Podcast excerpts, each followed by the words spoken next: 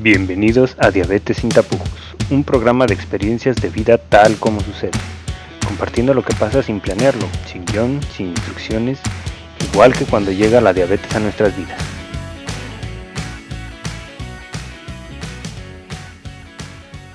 Buenas tardes otra vez a todos. Enos aquí, felices con ustedes nuevamente.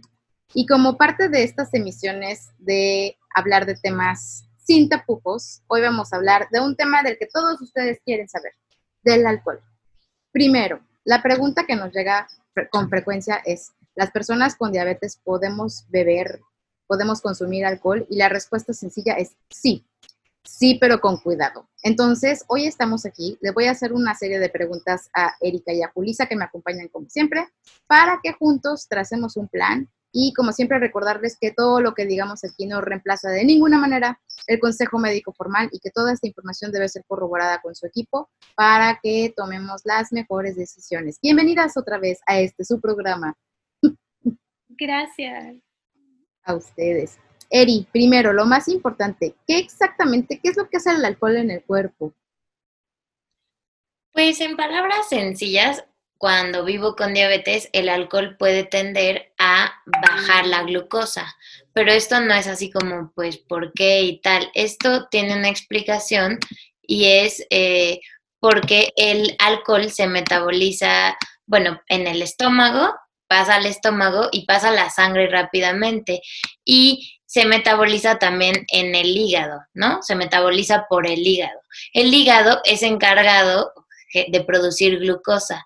Entonces, cuando está muy ocupado por metabolizar el alcohol que estoy consumiendo, pues no está mandando glucosa como generalmente podría mandar. Por ejemplo, si estamos haciendo ayuno o estamos haciendo ejercicio, generalmente una de las funciones del hígado es que manda glucosa como para compensar pero cuando tomamos alcohol, en lugar de que el hígado se encargue de, metabolizar otros nutrientes, pues se está encargando de metabolizar el alcohol.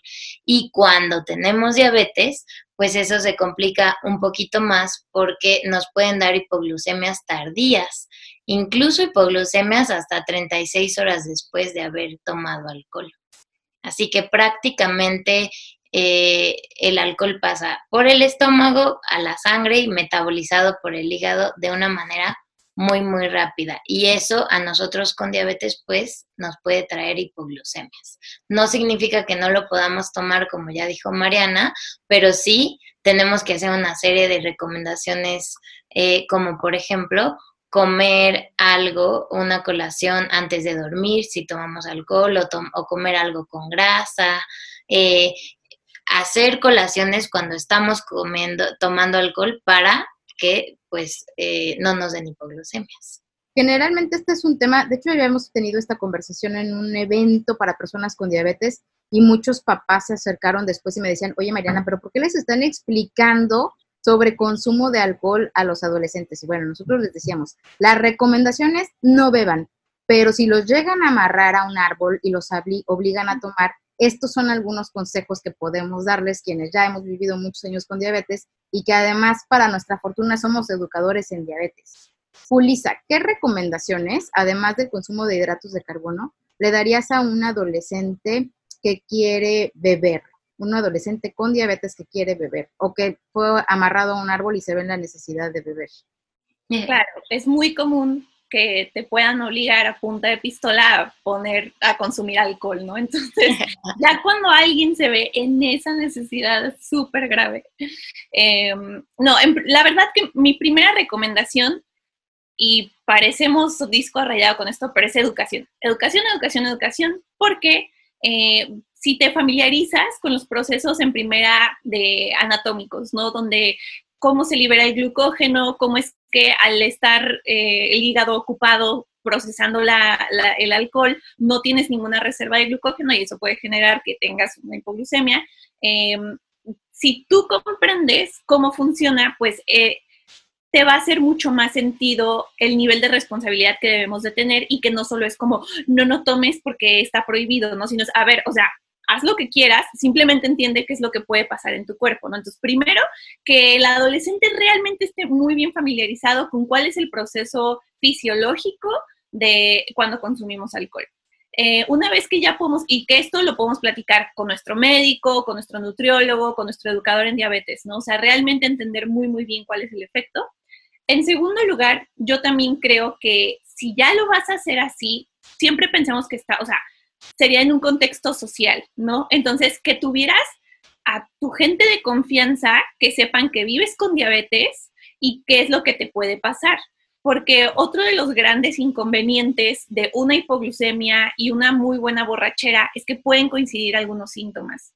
El no poder hablar bien, el tener así como, o sea, estarte tambaleando, incluso perder la conciencia, pues, ¿no? Es como, puede llegar a ser muy, muy grave y literalmente nuestra vida puede estar en riesgo si con quien estamos no sabe lo que serían las señales de alarma y no sabe por ende qué hacer. Entonces, tener al amigo designado de, mira, o sea, tú ya sabes que vivo con diabetes, tú sabes que esto es lo que puedo hacer o no, me, o sea, mira, aquí está mi jugo, mira, aquí está esto. O sea, yo, yo le llamo como el, abstemio designado, ¿no? O sea, mi amigo que no va a ser, el que no se va a poner igual que todos y que él va a saber o sea, incluso podría coincidir si tenemos un conductor designado, pues que sea la misma persona, ¿no? Pero sí sería muy importante. Me preocupa, por ejemplo, porque también conozco muchos grupos de personas donde todos salen y todos se ponen hasta las chanclas. Entonces, ahí es también como que usemos nuestro criterio, nosotros viviendo con diabetes, a decir, a ver, ¿sabes qué? Este grupo de amigos, eh, o sea, todos es sálvese quien pueda y sé que nadie va a responder por mí si necesito una, eh, o sea, alguna o sea, que me rescaten de alguna situación. Entonces, pues que quizás este día yo voy a ser el conductor designado, ¿no? O sea, y no es que no puedas ser normal y no es que no puedas realizar tu vida y no es que, o sea, no tiene nada que ver con eso, sino simplemente es que, a qué le vas a dar prioridad y qué es más importante para ti, ¿no? Y por último, pues traer eh, como, pues los insumos que puedas necesitar. Yo en lo personal eh, me queda claro que esto es un poquito complejo porque mm, eh, por ejemplo, he querido entrar a antros o así de que con, o sea, entender también que, qué tipo de cosa puede ser más compatible según el lugar que vayas a ir. O sea, si vas a ir a una reunión en una casa, pues no pasa nada, ¿no? O sea, pues puedes llevar ahí tu lunch o lo que quieras que se te antoje.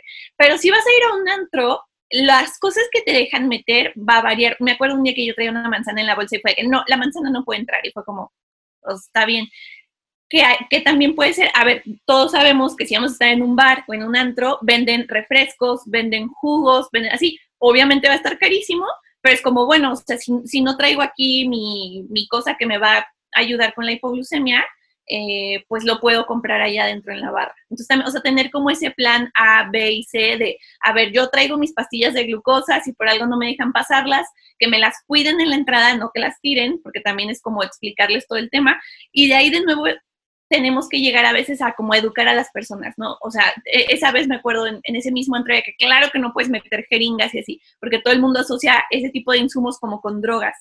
Y es como, si nosotros no estamos lo suficientemente informados y empoderados al respecto, pues nos podemos sentir señalados eh, y, podemos sentirnos mal y como decir, no, ya me quiero ir entonces, pero es como, o sea, esa vez como mis amigas también fue, claro que no, ella vive con diabetes y se va a meter, así, o sea, entonces fue como que, así seis viejas locas diciéndole a los cadeneros, entonces fue como, no, no, está bien, está bien, pueden pasar, o sea, la relevancia de sí estar bien familiarizado y que la gente con la que estés también esté familiarizada para que puedan abogar por ti en caso de ser necesario, ¿no? Y es que entonces vale la pena resumir que sí se puede beber si vivimos con diabetes bajo ciertos entendidos. Primero, que es un riesgo total y absolutamente innecesario. Número uno. Número dos, que agregará calorías sí o sí, porque el alcohol es lo que conocemos como kilocalorías vacías, entonces va a agregar kilocalorías y quienes vivimos con diabetes y el planeta en general debemos ser muy conscientes de cuidar nuestra salud y eso incluye también cuidar de nuestro cuerpo y nuestro peso y además nos hace más propensos a hipoglucemia. Lo importante aquí es que esta hipoglucemia puede presentarse hasta 36 horas después, como nos mencionó Erika, y aunque normalmente estamos hablando de hipoglucemias cuando estamos dormidos y eso puede dar pie y puede aumentar el riesgo además a una hipoglucemia severa. Lo realmente peligroso aquí es que para la hipoglucemia severa, pues normalmente escuchamos hablar de glucagón. En estos casos, glucagón no va a funcionar la forma en la que funciona este medicamento es estimulando a tu hígado para producir glucosa. Normalmente es como te rescataría, pero en estos casos específicamente, tu hígado va a estar muy ocupado manipulando este alcohol para intentar eliminarlo de tu organismo y no va a funcionar. Entonces, imagínate que por una noche de fiesta corras el riesgo de no identificar una hipoglucemia y de que si tienes una hipoglucemia nadie puede ayudarte porque estás tu hígado está ocupado manipulando todo este alcohol. Entonces yo diría que, primero, no bebas alcohol con el estómago vacío, como para resumir los consejos que hemos dado entre las tres. No beber alcohol con el estómago vacío. Después, guardar un registro del alcohol que vayamos consumiendo y ahorita vamos a dar algunos consejos para hacerlo. Seguir midiendo la glucosa en sangre en todo momento. No todos tienen acceso a medidores continuos de glucosa, entonces medir glucosa es sí o sí. Si vas a beber, tienes que medir tu glucosa en sangre. Como dijo Julisa, no beber solos, beber siempre con alguien acompañado que además sea responsable, siempre un conductor designado y qué mejor, ahí está el pretexto ideal, qué tal yo ser el conductor designado, como normalmente pasa en mi casa, ¿verdad? Y si hay niveles de glucosa en sangre este, bajos, consumir hidratos de carbono. Y además, quizás siempre vale la pena recordar quizá valga la pena consumir, ponerte de acuerdo con tu equipo médico y en especial con tu nutriólogo para que puedas consumir una merienda o una cena que tenga hidratos de carbono y grasa para que así puedas protegerte durante el resto de la noche. Eri, tú que todo sabes, ¿cómo podríamos identificar si tenemos un trastorno relacionado con alcohol? me parece que debe ser tremendamente complicado manejar diabetes tipo 1 si tenemos ya un problema con el uso del alcohol. ¿Cómo podríamos identificar que ya bebemos demasiado o que tenemos algún tipo de trastorno? Uno, ¿cómo lo identificamos? Y dos, ¿qué tipo de ayuda necesitaríamos recibir?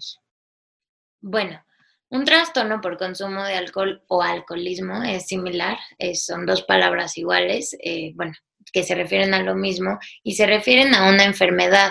No es nada más de, ay, me gusta tomar y tomo de pronto socialmente o tomo con moderación. Es ya algo que está sobrepasando mucho y que me afecta. Me afecta primero en la función de mi hígado, porque como ya veíamos, el alcohol se metaboliza en mi hígado, entonces puede tener repercusiones de enfermedades en el hígado, como cirrosis, entre otras, y también me puede empezar a afectar a nivel de laboral, de pareja, de mi vida personal, entre otras cosas.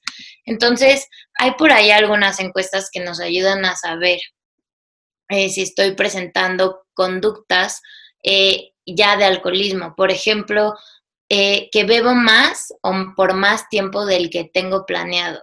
Que aunque quiera dejar de beber, lo intento una y otra vez, pero no puedo hacerlo. Que paso mucho tiempo bebiendo o recuperándome después de beber. Que tengo una gran necesidad para beber, digamos, va más allá de mí, es necesito de verdad beber una y otra vez, ¿no? Y que por más que el alcohol ha traído problemas en mi vida, por ejemplo, de pareja, laboral, he perdido incluso trabajo, no he llegado a tiempo, he llegado crudo, desvelado, etcétera, lo vuelvo a hacer una y otra vez y eh, he disminuido otras actividades, por ejemplo, he faltado actividades laborales o familiares, etcétera, por estar bebiendo. Eh, me he puesto en situaciones peligrosas por beber o mientras bebía, ¿no? Entonces, eh, resulta que los síntomas no solo son como de mi decisión y como un buen manejo, sino es una serie de conductas que incluso salen de mi manejo, como el alcohol toma el control sobre mí. Y es un poco similar a cuando la diabetes toma el control sobre mí, ¿no? Eh, todo en la vida se puede manejar si tenemos un equipo, un acompañamiento, asesorarnos, educarnos sobre el tema. Una persona con diabetes, pues como ya hemos dicho, podría tomar pues igual que una persona que no tiene diabetes. ¿Cuánto? Pues lo moderado, ¿no? Una o dos copas. Eso es lo que deberíamos de tomar. ¿Quién no debería de tomar? Pues niños o menores de edad o mujeres embarazadas o gente que tiene alguna situación crónica como en hígado, en riñón, en temas que ya son de salud más complicada, pues no deberías de tomar. Si eres un joven o adulto, estás saludable, pues deberías de tomar lo que socialmente es la norma. Pero además, tú que tienes diabetes, tienes que cuidar un montón de otras cosas. Por ejemplo, no irte a dormir sin medirte la glucosa, no irte a dormir sin cenar, dormirte con insumos para resolver una hipoglucemia ahí cerquita de ti, porque es posible que aunque cenaste, te mediste la glucosa, quizá no, no te inyectaste en la noche para no hacer hipoglucemia o tomaste una serie de medidas, aún así puede darte una hipoglucemia. Así que si tú tienes diabetes tendrías que tomar más medidas y si tú tienes diabetes y estás viendo que el alcohol toma más control sobre ti, digamos, eh, te has puesto en muchas situaciones de peligro o de riesgo o que afectan tu vida laboral, familiar, de pareja, entre otros, pues es importante pedir eh, ayuda. Eh, el alcohol no debería de limitar tu vida y vivir con diabetes no debería de limitar tampoco tu vida social o poder salir, compartir una copa de vino, una bebida con alguien, pero eso no debería de salirse, así que de control. Así que si eso ves que está tomando el control, acércate a un psicólogo, a un psiquiatra, a centros especializados de salud. Hay algunos varios como el Instituto Nacional sobre el Abuso de Alcohol y Alcoholismo. Hay algunos otros eh, eh, centros de reintegración juvenil, centros de integración juvenil, etcétera, que ayudan a este tipo de cosas sobre adicciones. Es importante verlo como es y ver que cuando ya llegamos al alcoholismo es algo, algo que tomó el control, es una adicción, es una enfermedad y hay que hacernos cargo de ella. Como siempre, el énfasis que hacemos es que si tú crees tener cualquier tipo de problema, ya sea relacionado o no con el uso de alcohol, con tu manejo de la diabetes o con tus relaciones con los demás, que busques ayuda para tu salud emocional. En este caso es quizá muy importante hacer énfasis en lo que decía Erika, que de por sí el manejo de la diabetes tipo 1, de todos los tipos de diabetes, es de por sí como complicado y necesitamos de diferentes destrezas y habilidades. Si bebemos demasiado, la habilidad que tenemos para responder adecuadamente a todo lo que necesitamos responder es todavía bastante más complicado.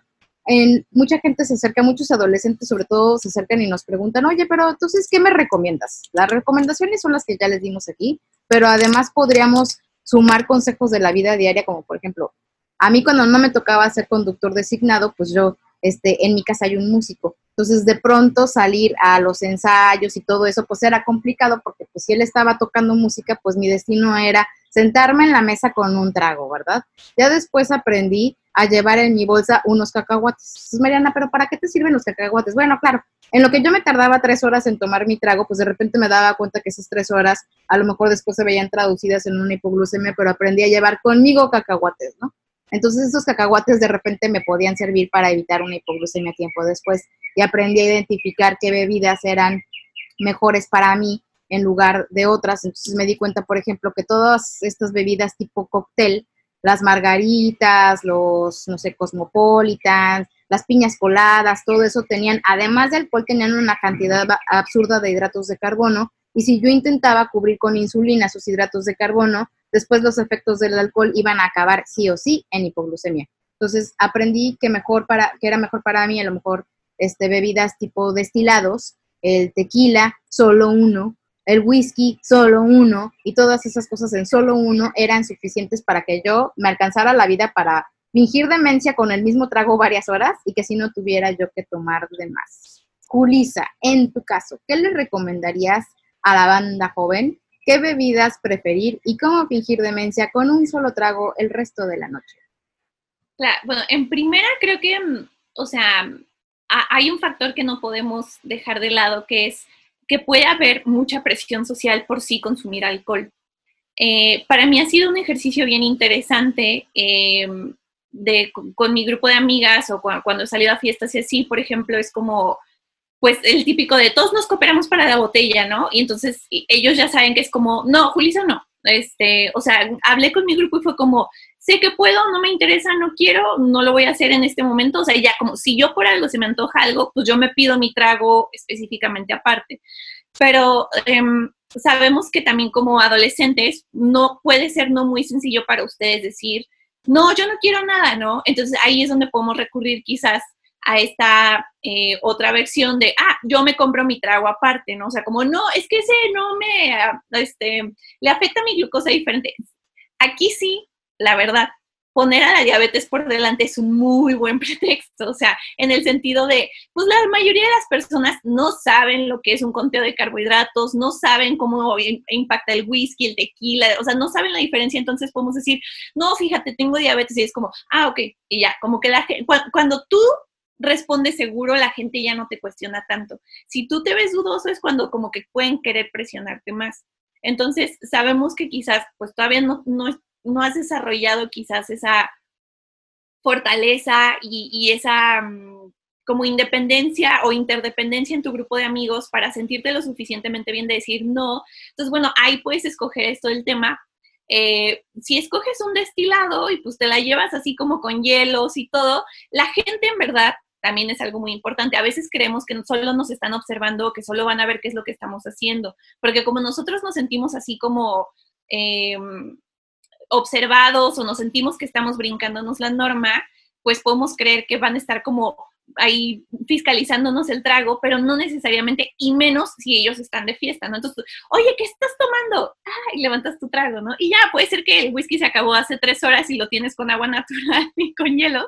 Y así yo me la he llevado en miles de fiestas y es como, y ya nomás, salud, sí, salud, uh súper. Y ya, o sea, entonces, pues pedir un trago y hacerte güey ahí con los hielos y volverlo a llenar con agua mineral, que es lo que siempre así está ahí de por medio, pues es una buena opción. O sea, eh, es como queramos hacerlo, pero que entendamos que, sea literal lo que queramos hacer nosotros. Y no porque es que en mi grupo de amigos eh, todos hacen esto, todos beben esto, así, o por ejemplo, no sé, obviamente, eh, si son adolescentes, pues sabrán el tema de perla negra, como estas bebidas son muy ricas, pero, o sea, porque es con un Red Bull y el, la parte del jarabe tiene, o sea, como es un, el Jagermeister tiene, o sea, azúcar de por medio, el Red Bull también, aparte no se altera así como el ritmo cardíaco, o sea, hay cosas que pueden ser muy ricas, pero es como, pues, a ver, o sea, ¿estás seguro que quieres tomar eso? ¿Sabes más o menos cuántos carbohidratos tiene? O sea,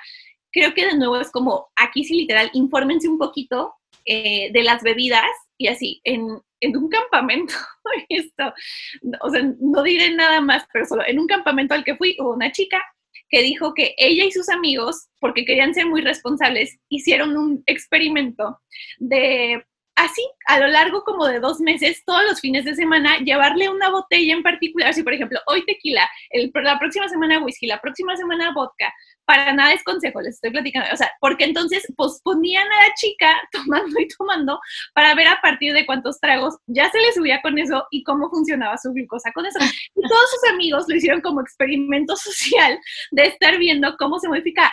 Algo que, o sea, obviamente cuando lo compartieron, pues todos nos reímos y así fue como, ay, qué aventada, ¿no? Pero algo que a mí me parece muy importante recalcar ante ese tipo de cosas, que no porque hayan tomado una bebida un día de cierto destilado quiere decir que les va a impactar de la misma forma en un antro, desvelados, quién sabe qué comieron ese día, quién sabe si hicieron actividad física o no. Entonces, también, por ejemplo, para los hombres es muy común esto de jugamos fútbol y después las chelas. Entonces, o sea, el, el impacto de haber tenido actividad física antes y después tomar alcohol. Eh, o sea, es muy importante que no sientan también que ya lo dominan. O sea, que, que porque una vez tomé vodka y me fue súper bien, el vodka es mi bebida, no necesariamente. O sea, puede ser que ese día pues estuvieron bien acomodadas piezas, pero ahorita no tanto. Entonces, eh, de nuevo el conocimiento y sobre todo creo que el no confiarse para nada en, ah, yo ya sé cómo me afecta esto y yo ya siempre puedo tomar lo mismo.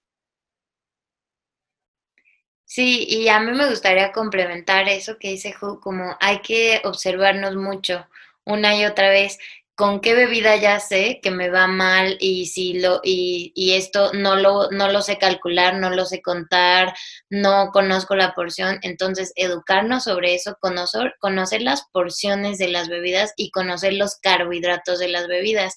Y, y sí acompañarlo con un poquito de grasa, como decía Mariana, los cacahuates, porque la grasa hace que la glucosa se mantenga, o sea, en palabras sencillas, hace que no haga un pico de subida tan rápido o no baje tan rápido, nos ayuda a mantener.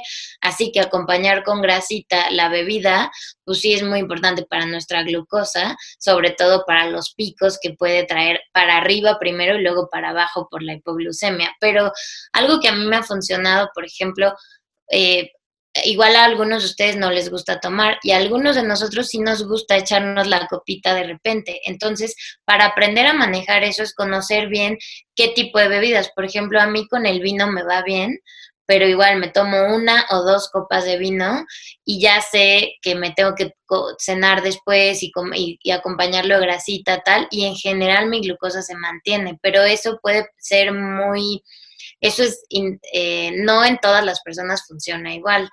Con la cerveza, generalmente podemos decir que con la cerveza no nos va tan bien, como que tiende a subir porque pues es, es eh, pues es cebada, ¿no? Es, es, tiene carbohidratos y después pues también hace hipoglucemia. Pero hay una nueva cerveza que salió que tiene nada de carbohidratos, tiene dos carbohidratos. Entonces esa nueva cerveza está increíble porque pues la tomas y casi no te va a subir y ya nada más la acompañas de algo de grasita o alimento y te puedes tomar tu, tu cerveza, pero sabes que no va a repercutir tanto en tu glucosa.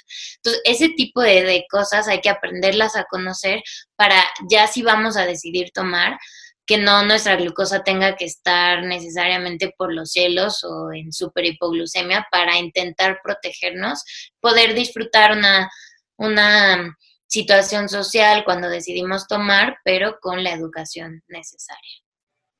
Y es que diste en el punto clave que la información es poder, se oye cursi, pero la información es súper poderosa. Entonces, si vas a beber o si es la primera vez que vas a beber, si ya estás en edad de beber, papás de adolescentes con diabetes, no les estamos sugiriendo beber, pero si lo van a hacer, procuren llevar consigo un medidor de glucosa, porque la única forma en la que van a saber cómo reacciona su, el manejo, eh, su diabetes específicamente con el consumo de alcohol es midiendo sus niveles de glucosa varias veces durante este consumo. No se esperen a llegar a casa, beban y midan su glucosa, estén donde estén, normalicen todo este tema de vivir con diabetes, porque finalmente también diabetes es parte de nuestra vida y salir de fiesta es parte de nuestra vida. Entonces, tomen en cuenta que beber alcohol de más no nada más va a estropear el momento y la diversión, sino además va a estropear el manejo de nuestra glucosa en sangre y eso puede ser eh, de todas las maneras posibles fatídico.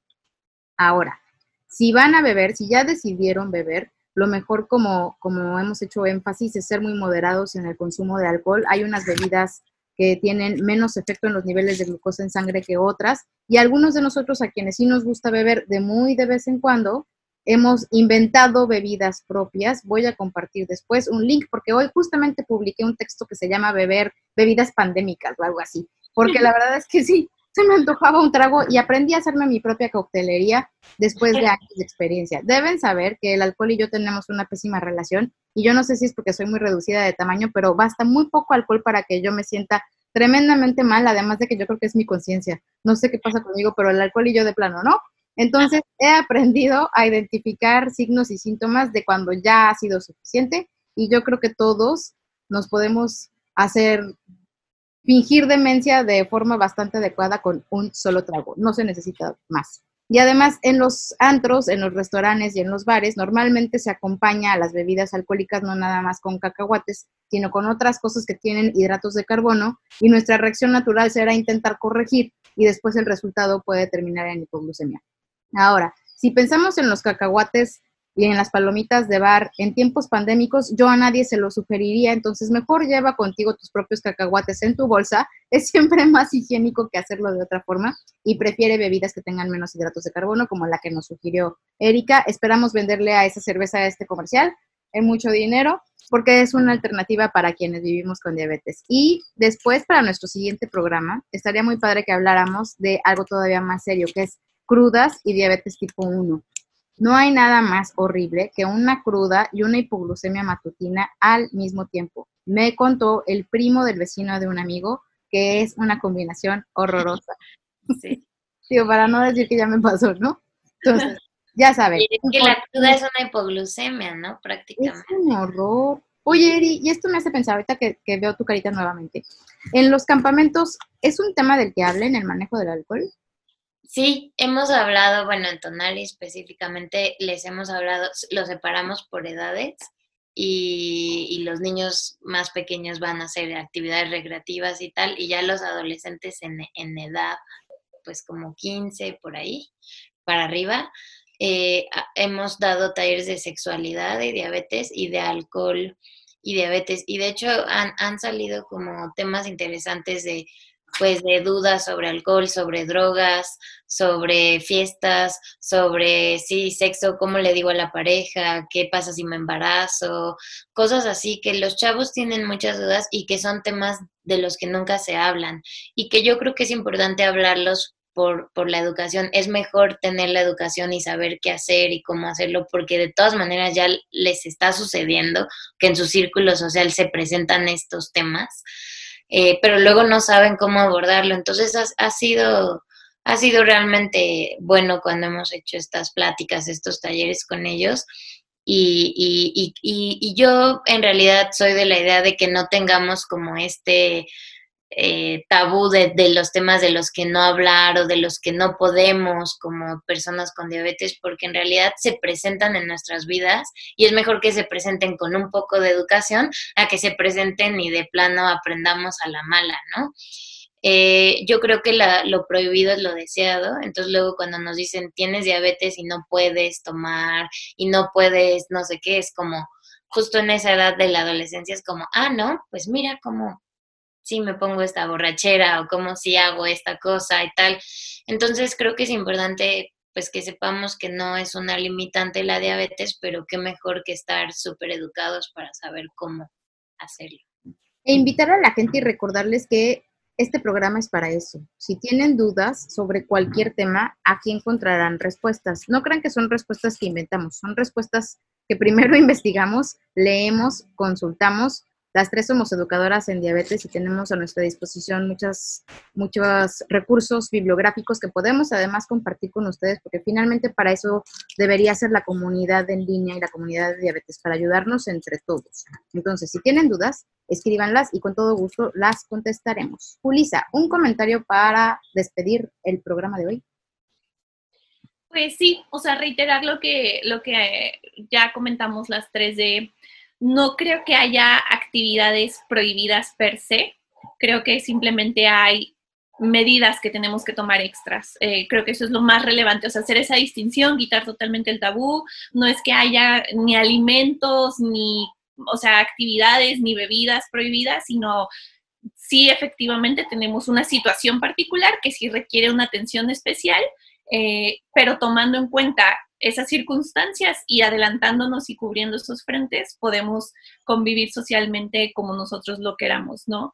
Eh, y recordar este tema, que, que no solo es, o sea, que hay como diferentes pilares en los cuales nos tenemos que apoyar, que es como la educación literal de, o sea, teoría, de entender cómo funciona el cuerpo, la educación de estar preparados y saber qué hacer, y también la educación emocional, de saber cómo enfrentar las situaciones que acompañan una vida social que implica alcohol, ya sea este tema de cadeneros, ya sea este tema de presión en el grupo para que tomes, ya, o sea, hay muchos otros factores, creo que también de la parte psicoemocional, que impactan directamente en el consumo del alcohol, sobre todo en una sociedad como pues, la mexicana, por ejemplo, eh, o sea, funciona diferente en cada lugar, ¿no? También desde la edad a la que puedes tomar y todo ese tipo de cosas. Entonces, que, tanto los papás como las personas que viven con diabetes contemplen que son esos frentes y que una vez que tengamos conciencia de todo esto podemos tomar mejores decisiones más asertivas y seguir nuestra vida como nosotros lo queramos. Eri, un comentario para cerrar. Pues también lo mismo que Ju, la diabetes no te limita. A mí personalmente les puedo compartir que nunca me ha limitado. Siempre he sido un tanto aventurada en en si me quiero ir de viaje, me voy, si quiero salir de mis amigos, con mis amigos de fiesta, salgo, si quiero, eh, ah, sí, hacer casi que lo que quiera, lo he podido hacer, pero lo que me ha hecho más fuerte o lo que me ha, me ha hecho tener un buen manejo de mi diabetes, este tiempo es estar muy enterada de cómo hacerlo, de educarme, de saber qué hacer, de siempre traer insumos en mi bolsa, siempre traer mi glucómetro en mi bolsa, siempre traer mi insulina, no es de que lo dejo en mi casa, siempre está conmigo como pegado. Mis amigos saben, también creo que es algo que no mencionamos, así que alguna vez cuando me ha tocado ir de fiesta, bueno, pues con mis amigos eh, siempre es como, oye, ¿ya te checaste? Oye, esto sí, o mejor compramos esto que tiene menos, ¿no? Mejor esas chelas no, ¿verdad? Mejor estas que son las que Eri puede, ¿no? Entonces como que también en grupo sucede que luego hay apoyo y que es que es padre, o si ellos van a comprar lo suyo, como dice Ju, pues tú también comprar lo tuyo por aparte, pero no es que algo te limite, la diabetes a mí no me limita, yo creo que a nadie de nosotros nos tendría que limitar, simplemente tomen decisiones muy informadas, muy educadas, intentando observar su cuerpo y siendo consciente, pero al mismo tiempo permitiéndose disfrutar cosas de la vida, como de pronto tomarte una copa con tus amigos o como de pronto hacer un viaje o como de pronto disfrutar alguna aventura. Solo hay que estar muy, muy listos y preparados para hacerlo. Vamos a estar platicando con ustedes muy seguido sobre todos estos temas disruptivos y sin tapujos. Manden sus preguntas, sobre todo, y también los papás, si tienen dudas, si quieren saber cómo manejar estos temas con sus hijos, nosotros pues ya somos más grandes, ¿verdad?